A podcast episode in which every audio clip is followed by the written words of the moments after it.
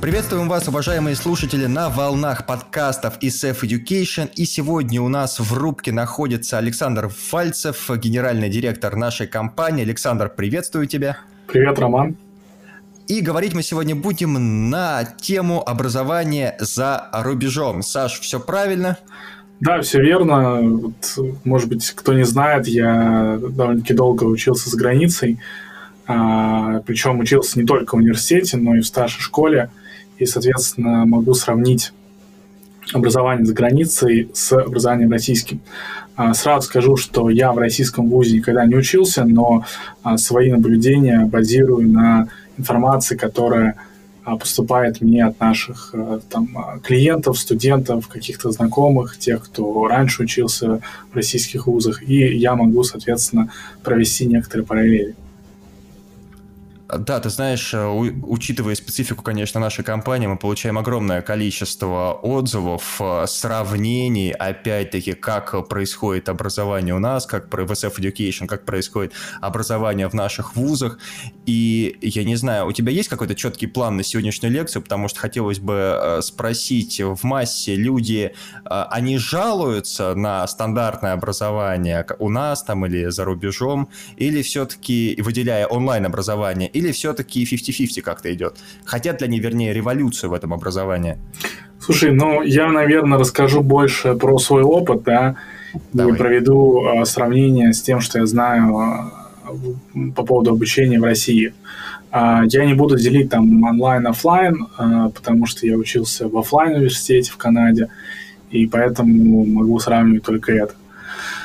Uh, начнем. Uh, я бы на самом деле даже начал со сравнения хай-скула то есть старшей школы, а потом уже перешел к вузам. То есть э, какие, э, какие я заметил основные моменты, да? А, в России э, в старшей школе учиться довольно сложно. Очень много разных предметов, они идут по определенному расписанию. А, далее в конце года там есть какие-то вступительные экзамены в вузы.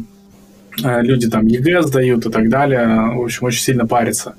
В Канаде я не знаю, там за Соединенные Штаты, я там не учился, но там в этом плане немножко проще. Во-первых, чаще всего люди сами выбирают себе предметы. То есть есть какой-то X предметов, которые обязательно нужно проходить, и из них, опять же, есть предметы обычно 2-3 на выбор. И есть остальная часть предметов, которую можно брать, не брать. То есть в этом есть как бы свои плюсы и минусы. А, во-первых, а, какие а, плюсы, да, а, у тебя каждый день одно и то же расписание, как в ВУЗе, да, ты приходишь на одни и те же пары, там, кстати, уроки обычно не по 45 минут, по 90, как в университете, и у тебя там таких 4-5 пар каждый день. И дальше во втором семестре все абсолютно сильно меняется, у тебя уже совершенно другие уроки, другие учителя и так далее. Соответственно, это позволяет а, больше фокусироваться на тех предметах, которые ты изучаешь, меньше стресса там по поводу домашних заданий, потому что каждый день их не задают. И, э, соответственно, возможность э, привыкнуть к такому расписанию, которое, в принципе, потом, э, скорее всего, будет в ВУЗе. А какие минусы? Ну, минусы, наверное, самые очевидные в том, что соответственно, люди не выбирают какие-то полезные просто предметы для жизни, да, там типа географии, истории и так далее. Потом как бы, ну, может быть, они хорошо знают бугарский учет или там математику, которую они решили взять дополнительно. Это, кстати, большие плюсы, да. А, но потом там в каком-нибудь разговоре, в общении с кем-то, да, ну, какие-то совершенно тупые вещи говорят, либо, в принципе, не могут поддержать разговор. Просто потому, что такие э, предмет для общего развития, а чаще всего не берут.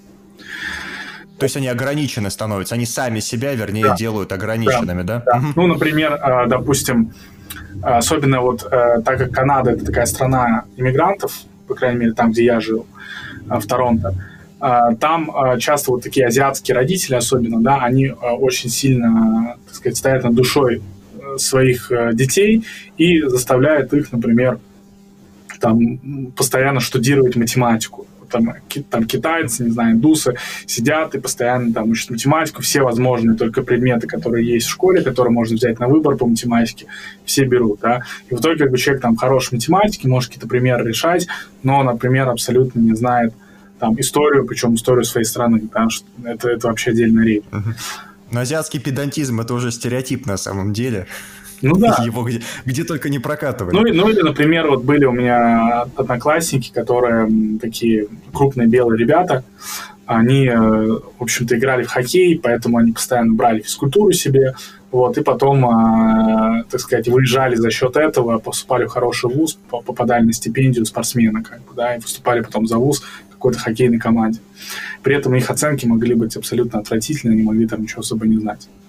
Как у нас, в принципе, кстати. Ну вот я на это не попал, потому что я уехал из России, когда я был в 10 классе. Кстати, тоже такое важное отличие, то, что в Канаде в принципе, в Северной Америке люди учатся 12 классов. И, соответственно, если ты, например, там начал школу поздно, вот я, например, в школу пошел типа лет 8, что ли, вот, э, специально, специально решили вместе с сестрой нас отправить в один, в один и тот же год, да. Я 8 лет пошел в школу, я не пропускал четвертый класс, как большинство э, детей, и в итоге я э, еще, и, соответственно, в Канаде я попал сразу не в 10, а в 11 класс, но я год прошу, провел в 11 еще год в 12 То есть я потратил два года на хай-скул. В итоге я пошел в университет, когда мне было 19 лет. Да, в России люди в университете 19 лет, это уже, по-моему, зак- заканчивается второй курс, там, на третий курс переходит обычно в этом возрасте. То есть это... Кого-то даже один раз уже выгоняют к 19 годам. Вот, да. И у меня как бы ситуация такая, да, что типа э, уже там в других странах э, люди там уже на третьем курсе, а я там иду только на первый, да, то есть как бы поздно заканчиваю. А в результате чего, кстати, закончил вуз 23 года. Многие люди 23 года уже заканчивают магистратуру или имеют там несколько лет опыта на работе. Что Или заканчивают работу в зависимости от несоблюдения техники безопасности. Но не ну, это, я надеюсь, речь. не финансов, да. я думаю. О, не скажи, сердечные приступы от них тоже, знаете ли, никто не застрахован, да. Ну, кстати, есть истории, были там истории э, плачевные, там парень какой-то 21 год э, в Германии, там несколько лет назад схватил инфаркт, там умер. Работал в инвестиционном банкинге. Это так в сторону по поводу здоровья, да, и возраста. И инвестиционного банкинга. Да. а, в общем, значит, э, вот, вот это вот это вот некое такое сравнение, да, а, также, э, как, например, идет поступление в вузы там, да, а в России я, честно, не знаю процесс вот этот весь. Я знаю, что здесь дают ЕГЭ, все сильно парятся на эту тему. Это огромный там мультимиллиардный бизнес, а, всякие там онлайн-школы и так далее готовят к ЕГЭ. В Канаде немножко по-другому. То есть ты где-то за полгода до окончания вуза, обычно это ноябрь-декабрь последнего года э, в школе, да, ты подаешь э, документы в специальной электронной площадке там, во все вузы, которые только хочешь, э, и дальше они начинают отсматривать э, твою успеваемость. Кто-то за последний год смотрит, кто-то за последние два года смотрит, э, кто-то смотрит все предметы, какие-то вузы смотрят выборочно, например, там, не знаю, математика, английский, еще что-то. И э, если у тебя средний балл там, по этим предметам выше какого-то установленного уровня, он обычно никогда не известен точно. То есть это всегда какой-то примерный диапазон, например, а, если у тебя оценка там 80% там, или 85%. Там, кстати, тоже важная тема, что в России ставят четверки, пятерки, там обычно ставят процент. То есть 100% самая высокая оценка. Если ты сдаешь какой-то предмет меньше 50%, ты его фейлишь и как бы остаешься там второй год по этому предмету. Соответственно, а, грубо говоря, все, что выше 85, это считается пятерка по-нашему все, что там, не знаю, 75, 85 это четверка, ну и так далее. Соответственно, они смотрят твой average, твой средний балл, и дальше там а, ближе к концу э, школьного года последнего они присылают э, тебе письма, прям вот конверты такие большие или маленькие. Большой конверт это означает, что это хорошо, то есть тебе, тебя приглашают учиться в этот вуз, тебе сразу куча всякой маркетинговой информации дается, там, посмотрите, какой крутой кампус, активности, вот расписание, можешь приехать к нам а, на день открытых дверей, бла-бла-бла. Или маленький конверт присылают, типа, sorry to inform, там, вы не проходите. Ты не нужен. Ну, да. грустно, ты знаешь, ты знаешь, если честно, грустно. Вот. И у меня интересный тоже кейс был на эту тему. А, я подался, по-моему, в два или в три вуза, причем в одном вузе я подал на два разных кампуса. А, то есть там в зависимости от кампуса могут различаться программы тоже. И э, в тот э, кампус, который я хотел попасть, мне отказали. У меня был средний балл там типа 84%, а ми- минимальный должен быть, по-моему, 87%. Ну, в общем, я там с английским языком, по-моему, подкачал. А в другой кампус я не хотел ездить. Я тогда жил с родителями, это было далеко. Там заняло на автобусе и вообще общественным транспортом порядка трех часов в одну сторону. Ну я... да, там вымотает такая дорога. Да, да, да. Я решил не идти, и, кстати, потом, как оказалось, правильно сделал. Потому что на первом курсе, э, я сейчас этот момент тоже освещу, на первом курсе там просто жестко всех фейлят. Я сейчас объясню этот момент. А, соответственно, я поехал в какой-то не суперский вуз, и первый год э, своего обучения я провел э, в таком типа второсортном вузе, но он был рядом с домом относительно. И дальше уже на втором курсе я перевелся именно в тот вуз, который я хотел изначально, и перевелся на тот кампус, который я сначала решил ездить по три часа в одну сторону. Но так как я уже от родителей съехал к тому времени, 19 лет, мне было на тот кампус уже ездить не три часа в одну сторону, а примерно час.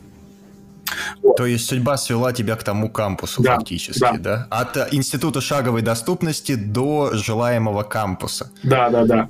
И, ну, в итоге я попал в университет Торонто. Это, в принципе, номер один университет в Канаде. Э, сразу скажу, что это скорее такой общий рейтинг потому что по бизнес-школам, а бизнес-школа у него довольно слабая. То есть там, например, в местный Уолл-стрит брали людей из других вузов, которые, как бы, если я сейчас назову, скорее всего, никто не узнает о них даже. Да, но а, на, в, в местном а, рынке те вузы, там, 2-3 вуза более престижными считаются, чем мой в плане там финансов, бизнеса и так далее. Но, понятное дело, там в мировом рейтинге, там все Торонто, по крайней мере, когда я выпускался, он был там топ-20 в мире. Так вот, а, какие, какой интересный момент, да, такая долгая прелюдия, то, что вот в Канаде как раз-таки high school это довольно-таки легкая такая прогулка. То есть я, например, а, опять же, наверное, из-за того, что у меня такой советский, наверное, бэкграунд, российский, да, и тогда как-то учили в школу жестко, не знаю, как сейчас, я, например, ни разу не делал домашнее задание по математике. Просто потому что я такой смотрю, типа, ребят, я это год назад делал у себя там в России. А, и люди как бы там, ну, не сильно стрессуют, и вот, то есть у них как бы э, несложно попасть, в принципе, в ВУЗ. Если ты совсем как бы не лентяй э, или не дурак, да, то ты попадешь в ВУЗ.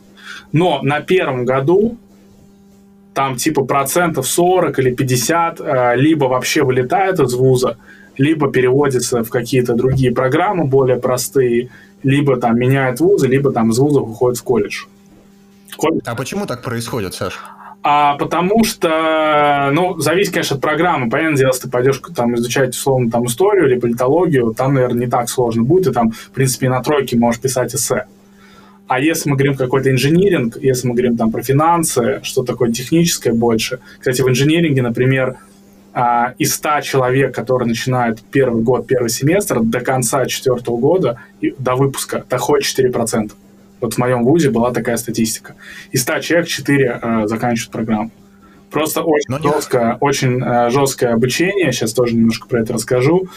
Uh, uh-huh. Очень uh, много требований, там нужно прям сидеть и учить, учить, учить, учить.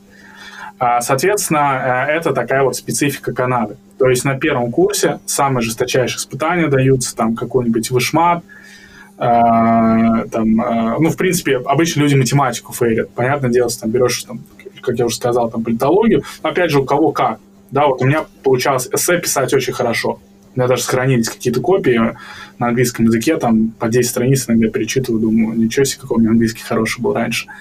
А, а математика, как бы, ну, я знаю, что могу ее делать, но мне, я, мне сложно себя заставить. Соответственно, у меня всегда оценки там были не супер. А есть, например, там, наоборот, люди, там, азиаты, у них, наоборот, очень круто с математикой получается, но эссе они пишут плохо. То есть здесь зависит как. Но, в общем и целом, на первом курсе там стараются всех фейлить. А, там часто, причем, спускают сверху на профессора, я не знаю, насколько это правда, прям официально или некие байки, а, но а, вот мы, ну, я много раз слышал, что якобы на профессора спускается сверху некая команда, что средний балл по классу не должен быть больше, например, тройки. Вот. И получается, что, допустим, э, иногда такие ситуации, что когда класс, например, очень плохо перформит, uh-huh. то а, могут там всем поднять оценки, там называется по-английски bell curve, я не знаю, как это на русский переводится. В общем, берут как-то распределение какое-то вставляют, нажимают какую-то кнопку, и всем баллы автоматически вверх, там, кто хорошо написал тесты, они там не сильно вырастают, оценка у них, кто плохо написал, вырастает сильно, например, да. А, а иногда наоборот бывает. Если э, всем у всех как бы средний балл высокий, да, по классу, то наоборот э, баллы всем снижает. То есть bell curve идет вниз. Но у нас такого нет, да. поэтому, и, и возможно, причем, есть затруднения с переводом. И причем, а, насколько я знаю, естественно, это делать не после того, как тебе уже оценку поставили, а до того. То есть как бы он смотрит в целом, да. Я помню, кстати, пару раз было такое, что вот экзаменационные бумаги, такие специальные буклеты тебе дают, в которых ты должен писать. А я помню, пару раз было, что была зачеркнута оценка и написано новое. То есть, видимо, они сначала проставляют, потом смотрят, э, как э, в среднем по классу, не выбиваются ли они из статистики, и дальше принимают какое-то решение. Вот.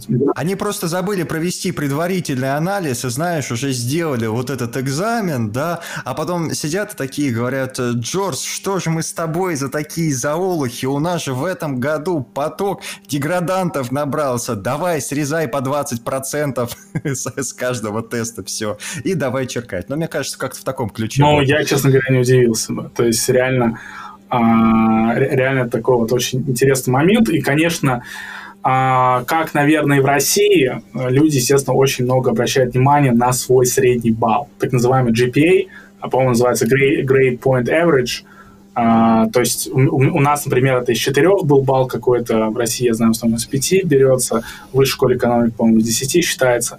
Вот, то есть а, это очень важно для всяких стажировок. Да, если у вас, например, а, вы хотите попасть в какую-то стажировку, и часто там компании пишут, мы типа не рассматриваем людей, у кого там GPA там меньше трех из четырех, да, там, mm-hmm. там или там трех с половиной из четырех, то, естественно, там тоже люди строят часто свою обучающую стратегию таким образом, что, например, они хотят после этого года попасть на стажировку, они берут и а, специально выбирают какие-то легкие предметы, а, там типа, не знаю, истории, религии и так далее, чтобы, если, если, например, они хорошо эссе пишут, так как я, и таким образом искусственно повышают свой балл. А я, кстати, помню специально, например, брал статистику в ВУЗе, чтобы повысить свой балл, потому что в школе я проходил, и я понимал, типа, о чем будет речь, я все это знал, ну, действительно, у меня был там, типа, пятерка потом в итоге оказалось по этому предмету. То есть это такая вот э, интересная стратегия обучения, там, как, как там канадские студенты э, планируют, там, сидят и высчитывают, например, там, э, как, э, какая у меня должна быть оценка на финальном экзамене, чтобы я получил там желаемый балл. Сейчас об этом тоже немножко поговорю. Значит, в чем, в чем как бы специфика, да? То есть, ну, понятное дело, в общем и целом, как бы все так же выглядит, да, есть какой-то кампус, э, обычно, конечно, он такой более-менее новый. Вот я, например, учился в очень хорошем кампусе, он, правда, был в, в лесу где-то, а, но он был такой стеклянный весь, хай-тек, э, крутое оборудование и так далее. Uh, то есть точно так же uh, есть там огромная аудитория на какие-то такие общие курсы типа экономики, там по 200-300 человек, какая-то лекция читается на доске, ты там сидишь, записываешь что-то, или какие-то более специализированные курсы, например, по финансовому учету, по международным стандартам финансовой отчетности и так далее, ты изучал. У нас были маленькие классы, там, может быть, 20-30 человек, небольшой аудитории, там какой-то полукруглый такой стол, в центре стоит или сидит а, преподаватель, да, и мы как бы сидим там, слушаем, что-то записываем. А, Значит, тесным таким коллективом. То есть у вас не было таких, э, как у нас сейчас, э, дай, дай бог памяти, по-моему, 150, там где-то человек, такие еще вот старые, знаешь, многоуровневые аудитории типа амфитеатр и такого глобальное, ну, нет, поточное. Есть, есть, просто есть? на общие какие-то курсы. Например, когда я брал историю mm-hmm. Африки какую-нибудь, да, то там, естественно, куча народа сидела, там половина из них там какие-нибудь игры играли на компьютере, вот, э, или еще что-то смотрели более интересно, э, вот. А, а как бы, конечно, да, специализированные какие-то больше классы, там, там мало народу, там еще часто, кстати, преподаватель был не какой-то профессор, а прям приглашенный спикер, который, э, допустим, являлся там партнером большой четверки местной, либо имел какой-то свой бизнес, и он там рассказывал какие-то специализированные темы. Вот это, кстати, было очень ценно в моем вузе. Это круто тогда, когда приходят э, такие товарищи, потому что я у себя на практике могу вспомнить из Миссиса, как раз, у меня же первое это не ту Миссис, и когда нам сделали, в, скажем так, импорт, импорт целой сессии немцев, то есть приехали немцы, немецкая делегация, и они, начиная с показа трехмерных моделей, начиная с показа, как вообще сталеплавильное производство работает изнутри, они нас просто сразили, просто покорили всех. То есть, представляешь, да, вот такие вот как раз именитые ребята, которые вот буквально взгляд изнутри нам предоставили. И мы тогда очень сильно, я помню, заразились этой идеей, сравнивая все это с черно-белыми советскими методичками, когда, которые объясняли. Ну, вот сразу скажу, да, как бы в целом в целом это так, но, к сожалению, там за все четыре года таких, наверное, было пять человек, пять профессоров, да. Uh-huh. А, то есть э, я не могу сказать, что у нас там много вкладывалось в практику.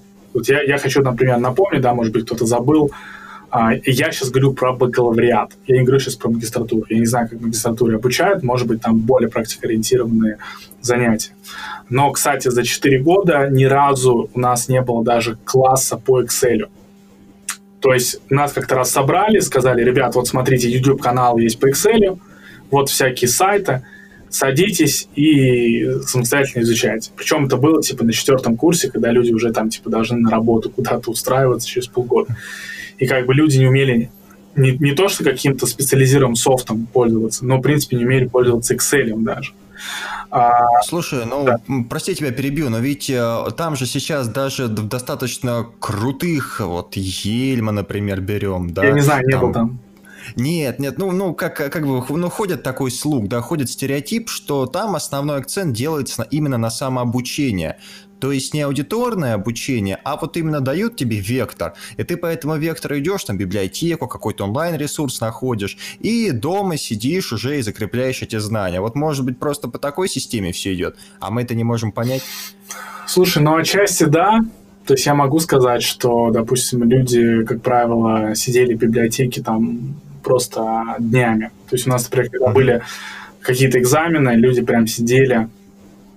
Э, то есть библиотека была, чтобы ты понимал, круглые сутки открыта. Вот, например, две недели до экзаменов они меняют режим, там закрывается не в 11 часов да, ночью, а там работают круглые сутки. То есть люди приходили, я прям видел, человек пришел, открыл книжку, читает, читает, читает, заснул.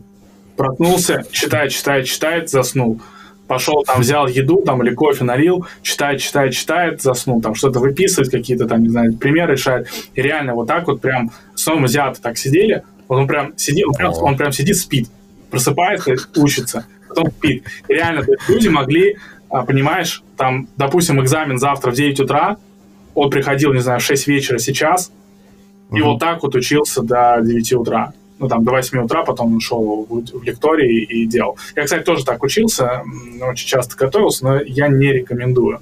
Я помню, как-то раз целый учебник прочитал э, за одну ночь, э, потому что я вообще не ходил на этот класс, и, соответственно, я ничего не знал там, то есть я просто сел, и в итоге на какой-то трояк я, по-моему, там этот курс закрыл. Вот, просто накачиваешься с утра э, кофе с сахаром жестко, пончиками всякими, ну, чтобы сахар в крови, и идешь сдавать. И вот пару раз было такое, что я прям засыпал на экзамене на 5 минут. Просыпался такой, смотрю, время 5 минут или 10 прошло, пишу дальше. Ну, это тебя так прям жестко вырубало, можно сказать. Да, да.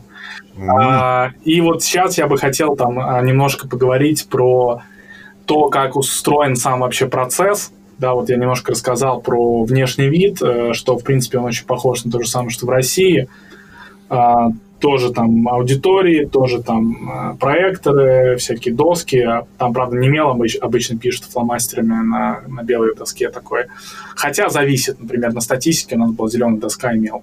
Мужик там... Ну, есть фетишисты, на да. самом деле. Что у них, что у нас.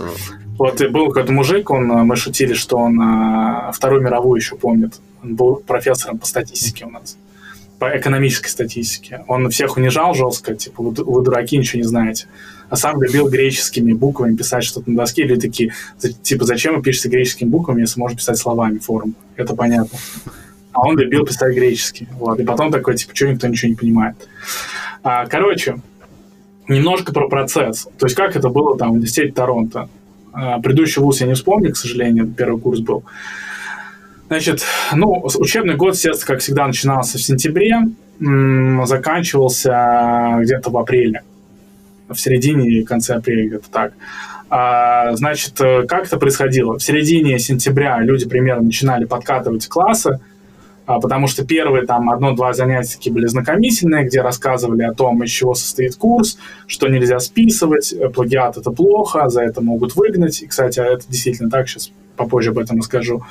А, рассказывали, как э, строится финальная оценка, она тоже была из 100%.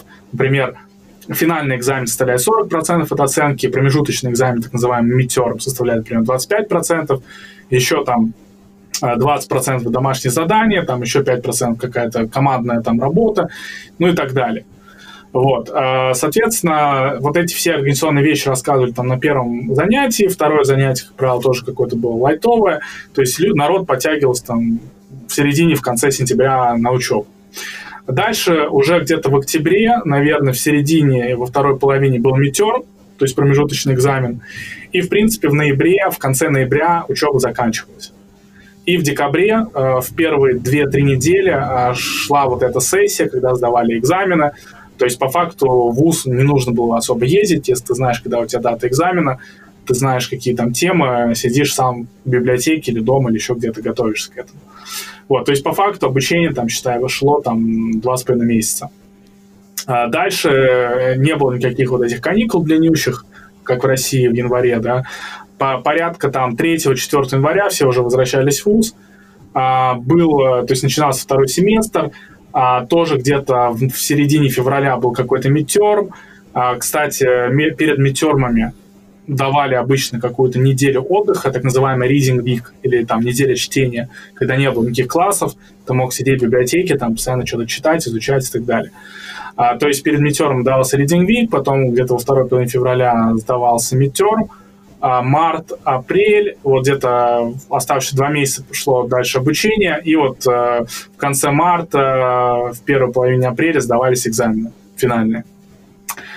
И дальше, в принципе, ты, в принципе, свободен. То есть у тебя лето получалось длинное, да, у тебя там половина апреля, май, июнь, июль, август. Ну, считай, половина сентября. То есть там пять месяцев ты мог реально ничего не делать, если хотел. Большинство людей, естественно, искали какие-то стажировки, либо если они совмещали работу с учебой, они, например, а, уходили работать full time на лето. А, часто такие были ребята, особенно в а, сфере услуг, вот, то есть они могли там например, работать part-time а, где-то, не знаю, в ресторане официантом, да, летом они уходили на full-time. А, либо э, уходили на какую-то стажировку. Но... Ты писал об этом, да, то, что они и пиццу носили, а потом они надевали белые воротнички. Да, да, да, да, да, примерно так это и было.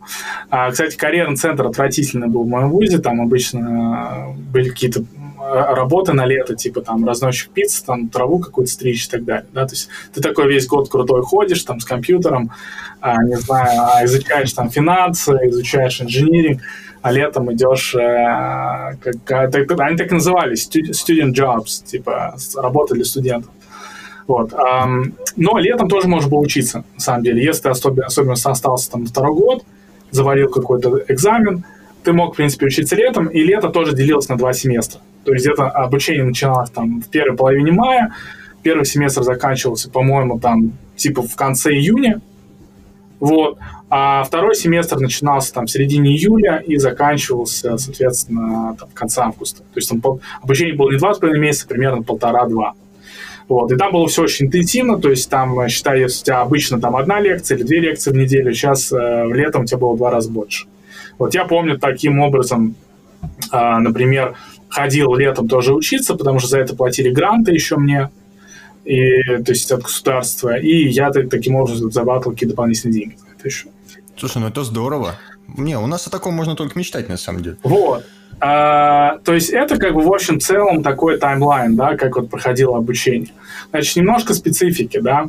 А, в отличие от, от России, э, там, СНГ, э, в принципе, нет такого понятия, как пересдача. Если, если ты зафейлил, если ты проспал, если ты забыл, у меня, кстати, такое было разок, когда я митером пропустил, я думал, что он другую дату. Мне, мне пришлось там ехать к доктору, чтобы мне написали записку, что у меня какая-то паническая атака была. О, это как у нас. Да. Это и, прям все один но, это, Я реально, честно признаюсь, сделал за 4 года один раз так. Это реально какая-то туп, тупое было недоразумение, что я реально там забыл, что вот сегодня экзамен, я думал, что он завтра. Вот, и мне просто еще попросил профессора, сказал, профессор, слушай, у меня это последний семестр, меня там в России уже, уже ждут там на работе, а, он как бы за меня впрягся, да, и как бы вот этот э, процент, который, вот этот вес экзамена перенесли на финальный. На финальный экзамен был типа не 40%, там, а 70% это общая оценки. Ну, тоже, знаешь, рискованно. Если ты его... Ну да, конечно. То все, там, не можешь получить диплом, потому что один какой-то жалкий курс ты не сдал. Вот. А немножко, то есть никаких пересдач, раз. А, два, а, никак, ну, то есть плагиат, списывание — это просто жесть. То есть там а, в лучшем случае, если замечаешь, что на экзамене у кого-то списываешь, в лучшем случае а, тебе ставили ноль по этому предмету, ты э, пошел э, сдавать второй раз.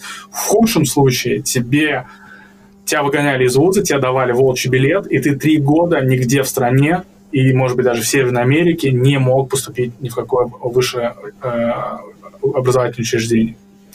Так во многих было или только в твоем? Это во всех, в принципе, вузах. Во всех? Угу.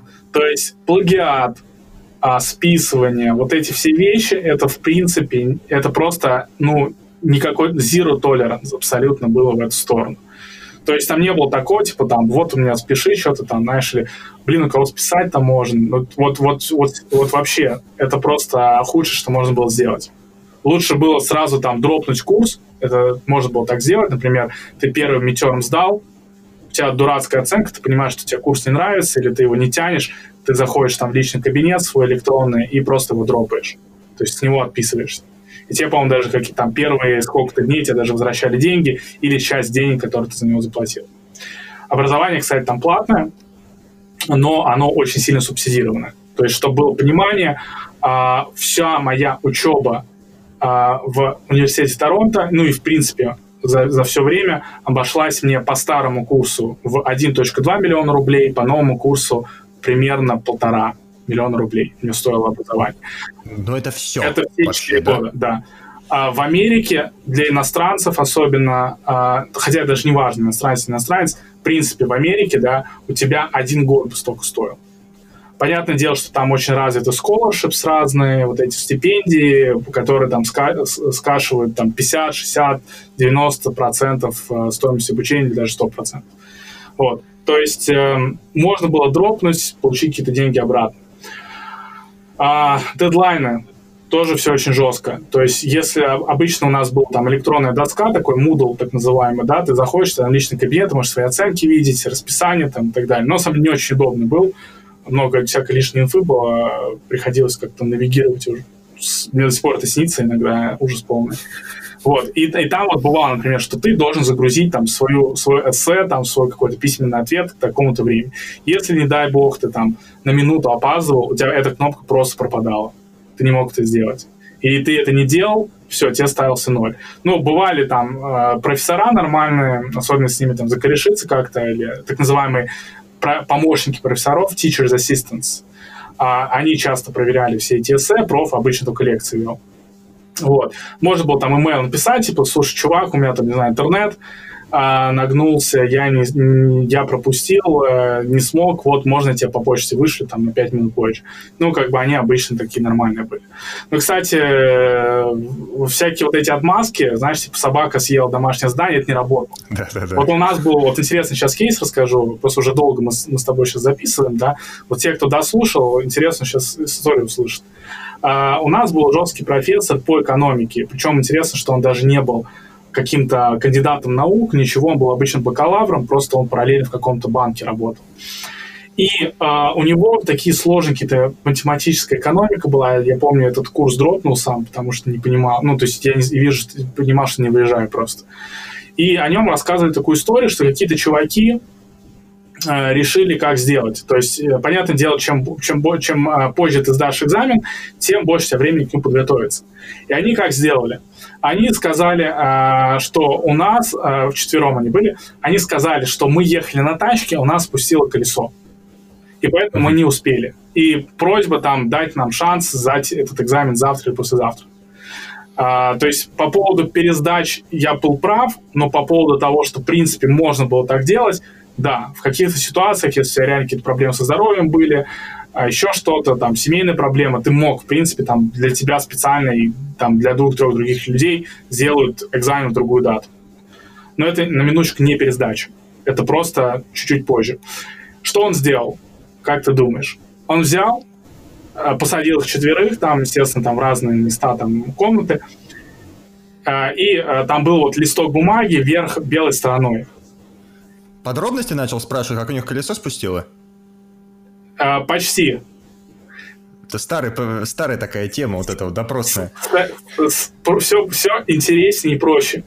Они перевернули листки, и там был всего лишь один вопрос. Какое это было колесо?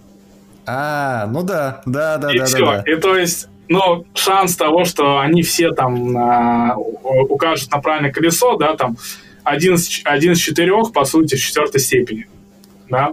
Но, но это когда, знаешь, например, шпионов ловят, шпионов, э, партизан в войну не имеет значения, допустим, ловят группу, и им нельзя называть настоящие имена, и показывают и говорят, к примеру, там, вот, а, а как его зовут, и при этом условия, вы должны это сказать вместе, да, они э, тоже могли свалять дурака и не договориться об этом заранее, на случай, если явка провалится. И вот то же самое, обычно все называют разные Не, ну там имена. как бы понятно, а здесь они же думали, что реально им сейчас дадут экзамен, они будут его да, Он да. был один вопрос. То есть, э, я думаю, что слушатели примерно поняли атмосферу, да, поняли дисциплину да, да. вот эту. Э, все очень строго, очень жестко, регламентировано, я бы даже сказал. И вот это, наверное, отличает от России. А, но при этом а, сходство тоже определенно есть. Э, например, ну, чаще всего такое теоретическое образование – а, то есть, как я уже сказал, у нас там не было, несмотря на то, что у нас были финансы, у нас не было ни разу никакого а, курса по финансовому моделированию там, или по работе в каком-то софте. Мы сидели там налоговой декларации а, карандашом заполняли, да, с калькулятором. Хотя как в реальности никто так не делает. Вот. А при этом при этом интересный контраст, э, то, что у нас была целая финансовая лаборатория. То есть это был такой компьютерный класс, где были установлены всякие программы типа Reuters, Bloomberg, а, всякие там Dealbook и так далее. То есть те вещи, которые люди используют там в работе в инвестиционных банках, в управлении активами и так далее. И то есть, в принципе, при желании ты мог туда спуститься, залогиниться, пройти какой-то видеокурс от Bloomberg, получить даже сертификат, что ты умеешь работать в этой программе. Я помню, кстати, так сделал как-то раз.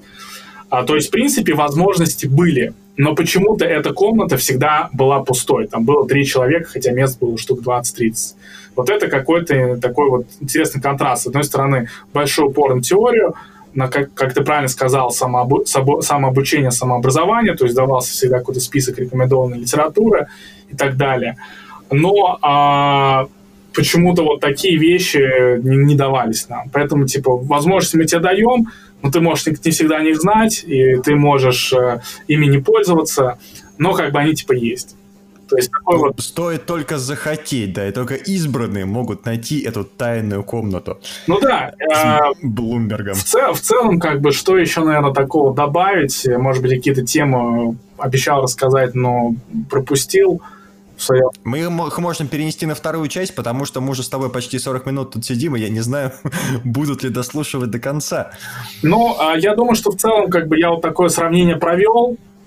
Вот. То есть, в принципе, на, наверное, как, как, какие преимущества российского образования есть, да, так как оно такое более расслабленное, там много всяких поблажек, да, то есть люди реально могут хорошо совмещать э, работу с учебой. Да, это большое, на самом деле, преимущество, потому что, ну, на рынке труда а люди смотрят обычно на опыт, а не на вуз. Если это не какая-то, конечно, там программа стажировок в каких-то крупных международных компаниях, обычно всегда смотрят на опыт. Вот. А, и э, как-то вот мне показалось, много раз в вышке выступал, в там, в МГУ, в других вузах, как-то вот а, больше как говорится, самодеятельности у студентов, то есть они могут устраивать какие-то там кейс-клубы, э, всякие там студенческие образования. Вот у нас, у меня почему-то в ВУЗе такого особо не было. То есть были какие-то клубы, но как-то, знаешь, э, не особо кто туда ходил, какие-то непонятные встречи там были и так далее. То есть вот студенческая жизнь, наверное, в России развита лучше. В принципе, у кого есть желание, возможность, они этим пользуются. В Канаде как-то вот все прям сидят, штудируют, штудируют, штудируют, потом говорят, что у нас депрессия там и так далее. Не, ну это серьезно, то есть там были прям а, какие-то, знаешь, там флайеры на кампусе, типа там, если у вас депрессия, обратитесь там в такой-то кабинет, то есть какой-то anxiety, то есть вы там беспокойство, панические атаки. Это серьезно так. То есть настолько большая нагрузка и такое высокое ожидание а, и от а, а, системы обучения, и часто от твоих родственников, вот, что люди прям реально там с катушек съезжали. Это действительно так, и я лично знаю такие примеры. У нас было бы, знаешь, как если у тебя депрессия, обратись на шестой этаж, где кабинет э, военной кафедры, там тебе быстро эту депрессию а, обернут в мотивацию, продуктивность и энтузиазм. Вот что-нибудь типа такого. Никто разбираться не будет. Ну, наверное. В Канаде, конечно, в этом плане, то есть никто никого в армию не призывает, там, чтобы в армию попасть, наоборот, нужно там еще постараться вот, э, потому что это платная коммерческая история. А, и, и армия, кстати, за тебя еще там а, обучение оплачивает. И если ты дальше потом выпускаешь, тебе сразу дают там ранг офицер. Это многие ребят mm-hmm. кричало, я знал там а, ребят, которые были вот на этой программе военной. А, ладно, а, Роман, давай мы на этом будем заканчивать, да, если ребятам интересно, они там что-нибудь в комментариях напишут, а, можем сделать какую-то вторую часть, я постараюсь ее сделать покороче, рассказать какие-то интересные нюансы, может быть, уже из студенческой жизни, э, из того, что вот я видел, и э, как бы э, в целом какой-то комперисон тоже можно сделать сравнение. Я думаю, мы с тобой можем сделать не только вторую, но еще и третью часть, и, бог даст, четвертую и пятую, потому что если еще начать собирать наш опыт, проводить сравнения, мы можем сидеть очень и очень долго и очень и очень часто. Да, если, конечно, наша аудитория это захочет, отпишется в комментариях в ВК, на, хотел сказать на Яндексе, на Яндексе, по-моему, там комментариев нет, ну, где-нибудь слушать. напишут. Да, да, присылайте нам обратную связь по нашим подкастам, уважаемые слушатели. На сегодня мы будем закруглять тему образования образования за рубежом, судя по всему, часть 1, о которой поведал Александр Вальцев, а, за что ему большое спасибо. Будем надеяться, что он еще поделится своим очень интересным опытом. Саш, ну что, мы тогда будем прощаться? Да. Да, все. Да, спасибо большое, что были с нами. Поскольку это все пишется заранее, мы уже скажем о том, что у нас стартовали наши марафоны. А, обязательно перейдите на сайт, посмотрите, зарегистрируйтесь, чтобы принять участие в этом празднике знаний. Ну и, естественно, у нас готовится очень много обновлений для вас, поэтому следите за нашими новостями. Все, прощаемся с вами и с тобой, Александр. До новых встреч. Всем всего доброго. Всем пока, всем чао.